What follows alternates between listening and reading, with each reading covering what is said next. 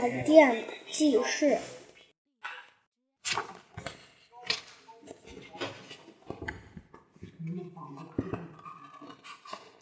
荷花殿，月亮升起来了，院子里凉爽的很，干净的很。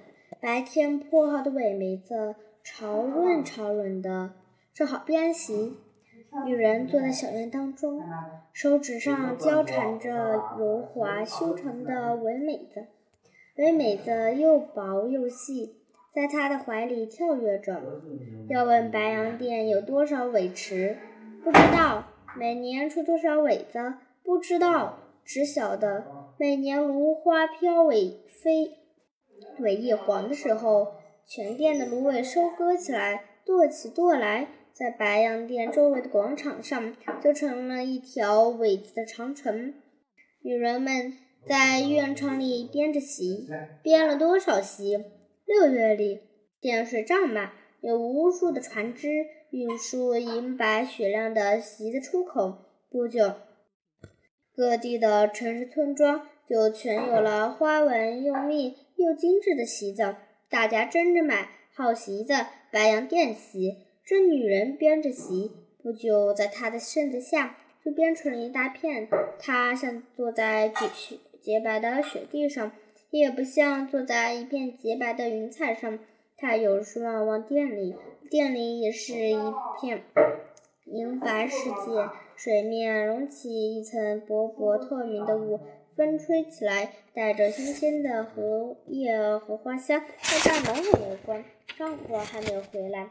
很晚，丈夫才回来。这年轻人不过二十五六岁，头顶戴着一个大草帽，身穿一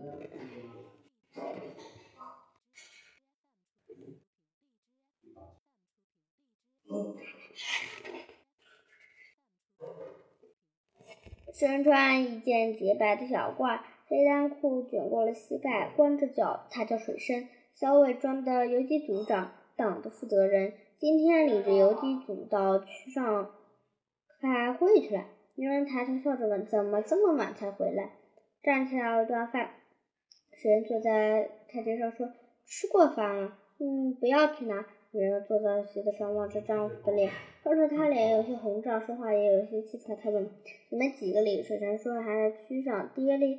女人说：“睡了。”小华丽？和他爷爷去收了半天虾篓就睡了。你们几个为什么还不回来？水神笑了一下，女人看他笑出了不平声。怎么了你？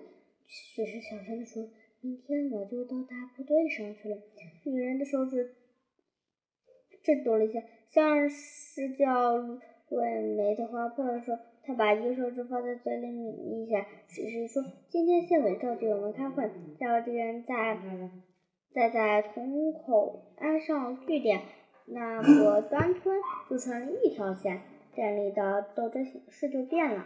村上决定成立一个地区队，说第一个举手就报名了。